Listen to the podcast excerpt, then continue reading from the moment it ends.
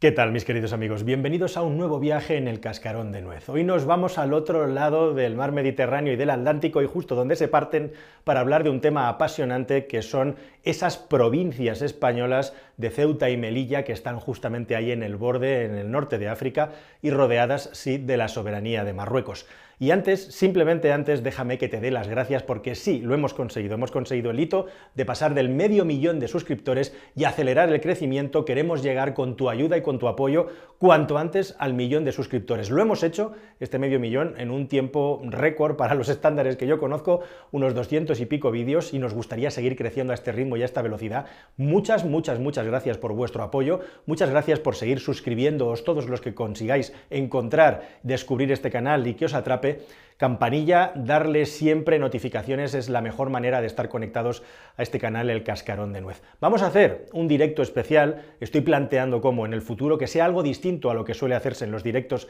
telemáticos, os lo comentaré con tiempo, lógicamente y os lo anunciaré, pero sí, contad que haremos una celebración especial, toda la comunidad juntos para celebrar este hito del medio millón y con la vista puesta ya a seguir creciendo. Y ahora vamos a hablar de Ceuta y Melilla, que es un tema apasionante porque aunque no vaya a pasar nada, todo lo que pasa alrededor es digno de un vídeo en este canal. Vamos a ello. En primer lugar, lo que habría que preguntarse es de dónde sale esto de que Ceuta y Melilla sean provincias, y las palabras aquí son muy importantes, las terminologías, a lo largo y ancho de todo este vídeo, porque son provincias españolas y por lo tanto territorio español de pleno derecho como cualquier otro lugar del país, incluidas las islas, por supuesto. Y digo esto porque mm, Ceuta y Melilla no son ni una colonia ni un territorio invadido, como algún tipo de político o lo que es el relato marroquí quiere contarle al mundo e igualmente están reconocidas como tal por la ONU con lo cual la soberanía española dentro de estos dos territorios en concretos en África está más que definida y reconocida internacionalmente, empezando y terminando por la ONU.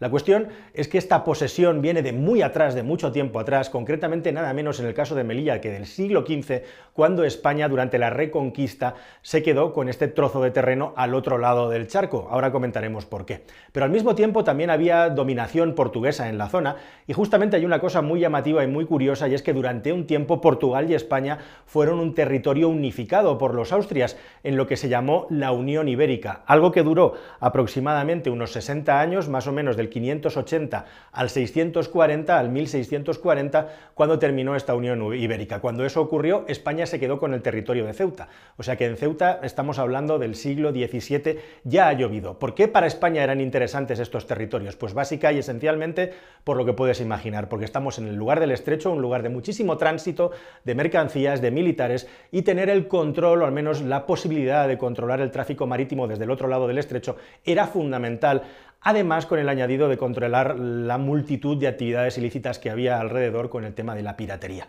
Así que ya tenemos claro por qué Ceuta y Melilla corresponden a España de pleno derecho, lo que no quita que tradicionalmente Marruecos haya reclamado para sí la posesión de estos dos territorios que consideran como una humillación histórica que no formen parte del país y así se encargan de ir repitiéndolo una y otra vez la diplomacia y altos cargos de Marruecos hasta anteayer, entre comillas, por decirlo de alguna manera, siempre que puede sacan el asunto de Ceuta y Melilla como territorios que están ilegalmente ocupados y que tendrían que recuperar. Así que esa retórica existe. Y existen también en los últimos tiempos, como sabéis, en los últimos veintipico años, muchos precedentes de puntos de mucha tensión en estos dos lugares estratégicos que se han resuelto de una manera más o menos eh, como tablas, podríamos decir, con negociaciones muy tensas, pero que nos hacen llegar a pensar, llegar a plantear qué es lo que ocurriría si de repente Marruecos ataca Ceuta y Melilla. Vamos a verlo. Bueno, esta preocupación, este planteamiento no es algo que se le haya ocurrido a alguien en un momento dado,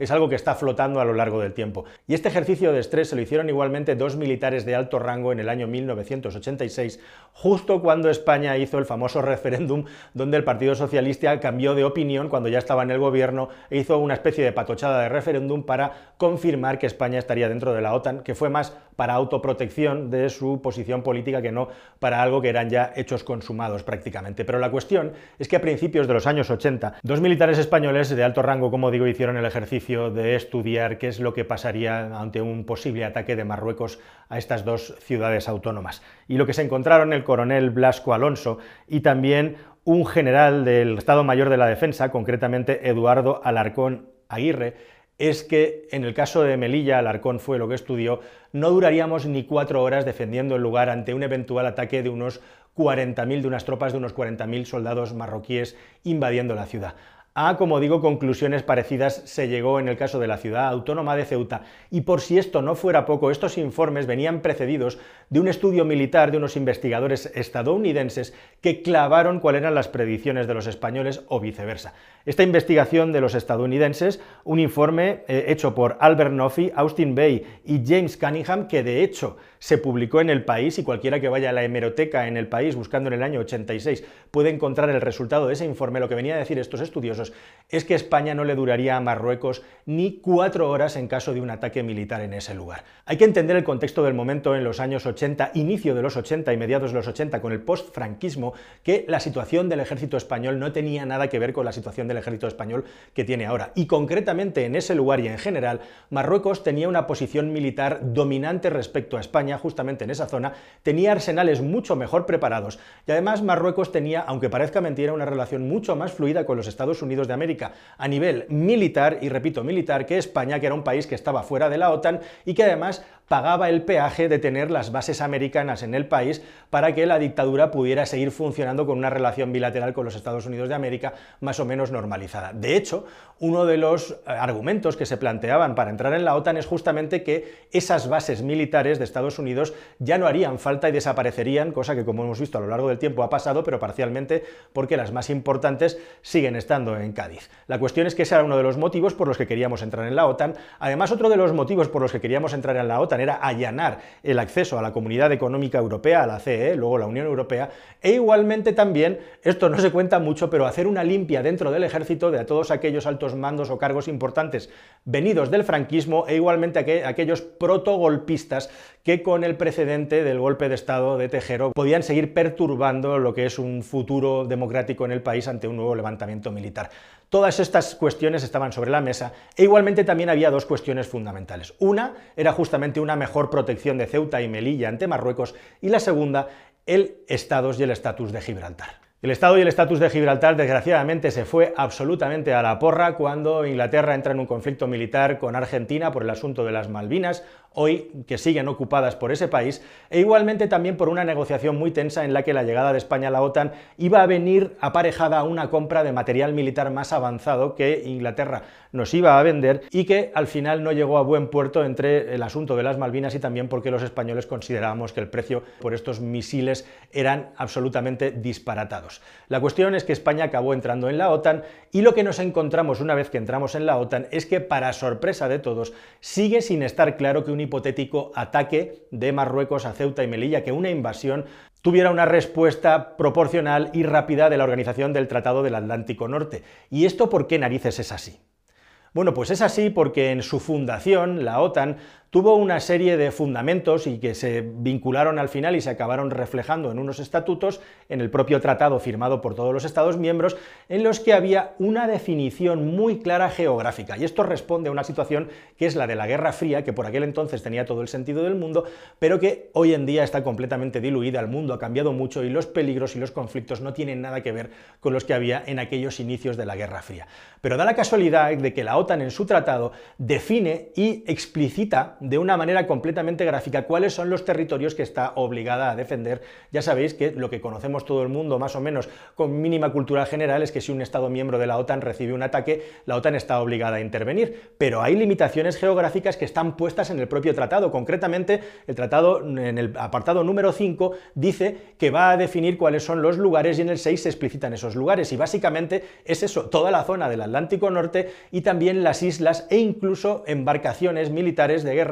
o cualquier propiedad de importancia o de gran valor estratégico para los países que forman parte de la OTAN, especialmente los militares, que esté en esas regiones que van desde el Trópico de Cáncer hasta el Atlántico Norte, como digo. Pero, pero, pero, Aquellos lugares que están en África, que están en África continental, no están protegidos, no están cubiertos por la OTAN. Eso hace que las islas, concretamente las Islas Canarias, sí que formen parte del tratado y por lo tanto las Canarias tienen un estatus de total protección por parte de la OTAN, pero Ceuta y Melilla están fuera de la definición explícita de los territorios en los que, por cierto, se incluyeron todas las colonias que tenía Francia en esos momentos, años finales 40, primeros 50, en el norte de África, precisamente por una concesión a una de las grandes potencias militares del mundo, por aquel entonces y todavía hoy. La cuestión, como digo, es que de los tratados explícitos de la OTAN no está definido que tenga que defender ante un ataque territorios en África Norte, estas dos provincias, ciudades autónomas españolas. Con lo cual, la gran cuestión y la gran pregunta es,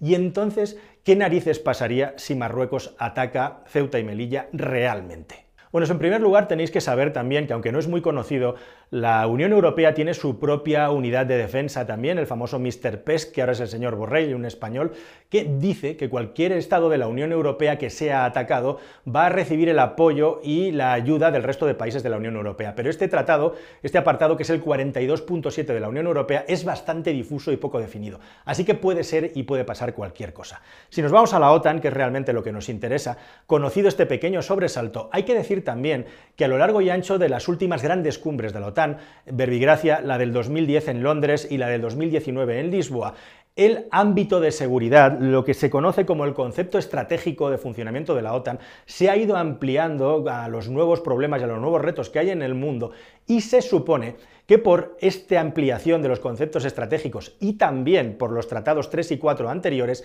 en los que de una manera más generalizada se define que cualquier Estado que sea agredido de una manera que no esté definida en los estatutos recibirá el apoyo de la OTAN, España debería de estar apoyada por la OTAN en caso de un hipotético conflicto. Pero hete aquí que España fue la sede de la última de las cumbres de la OTAN en el año 22 y ante la consulta, ante la entrevista, a su máximo responsable, Jens Stoltenberg. Este señor salió por la tangente diciendo que los estados aliados al final tendrían que tomar una decisión conjunta y que no habría una respuesta automática, vino a decir, porque no está dentro del tratado, que haya una respuesta automatizada como sí que ocurriría y se acaba cayendo un bombazo en cualquier territorio insular o peninsular de la Unión Europea, por ejemplo, de los países que forman parte de la OTAN. Así que lo que nos vino a aumentar las dudas y la incertidumbre fueron estas declaraciones ambiguas donde Stoltenberg no se quiso mojar todo lo que los periodistas y los medios de comunicación españoles querían. Y yo añado un punto más, un punto extra, que es ese conflicto que algunos han querido ridiculizar,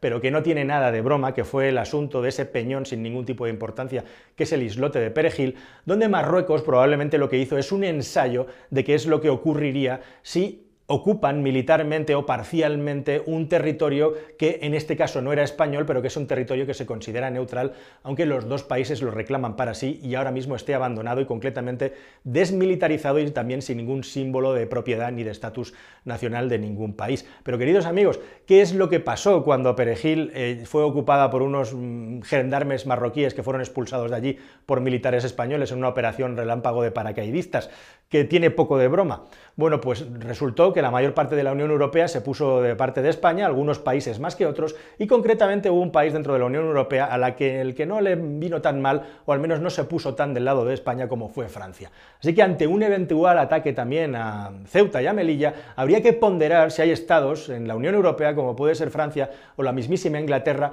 que por motivos de nacionales y de intereses nacionales no apoyaran tanto a nuestro país. E igualmente también son territorios tan pequeños,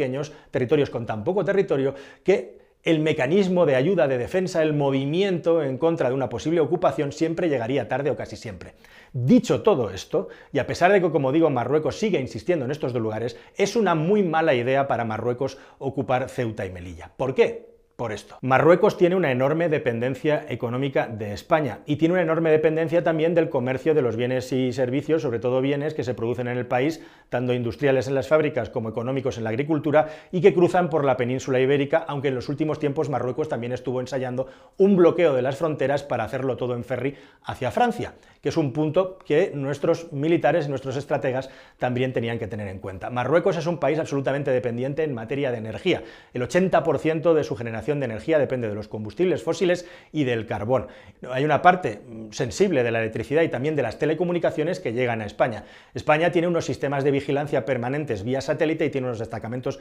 militares mucho más avanzados que los marroquíes que pueden detectar cualquier movimiento inusual de tropas, aunque lo que no pueden detectar es que los marroquíes concentren como un arma, que es lo que han hecho, a miles de inmigrantes y los lancen contra la valla para ocupar nuestro país, para presionarnos de algún tipo de manera, cosa que han venido haciendo. E igualmente también lo que puede hacer Marruecos es seguir mm, parando y seguir bloqueando las fronteras, en este caso las aduanas, para obstaculizar el comercio entre los dos estados y sobre todo hacer un extrañamiento en el sentido de que aquí está pasando algo raro y no se le da un, digamos, estatus de frontera normalizada, como si se le da a otros países con las convenciones internacionales, a los puntos de unión que hay en Ceuta y en Melilla con el Estado de Marruecos. Pero igualmente también Marruecos tiene muy en su contra precisamente su sociedad con los Estados Unidos de América, la compra de mm, equipos militares de última generación y extremadamente modernos, que por cierto, como los misiles y Mars, que es lo más de lo más, no podrían utilizar contra España porque se meterían en un lío gigantesco.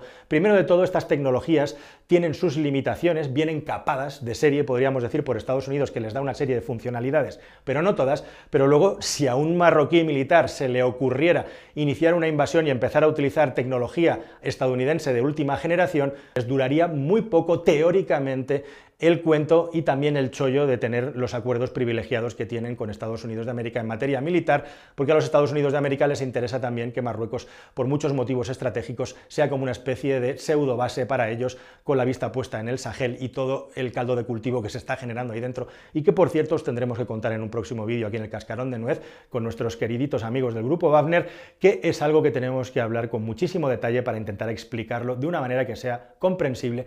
que no es nada, absolutamente nada fácil. Así que, queridos amigos, este es el escenario que, como veis, está un poco revuelto y aunque se intenta transmitir tranquilidad, no está del todo claro y seguro, y desde luego que si ocurriera algo así sería un grave problema, primero para España y en segundo lugar también para Marruecos, pero con muchas incertidumbres que nadie absolutamente puede garantizar en el día de hoy, aunque todo lo que es el terreno de juego y el tablero te lo acabo de explicar aquí en este vídeo. Nada más, querida familia, espero que os haya parecido interesante todo este contenido y el test de estrés que le hemos hecho al asunto. Suscribíos al canal si no lo habéis hecho ya y nos vemos en un próximo vídeo que espero que sea más y mejor. A por el medio millón extra. Hasta el siguiente, queridos amigos. Adiós.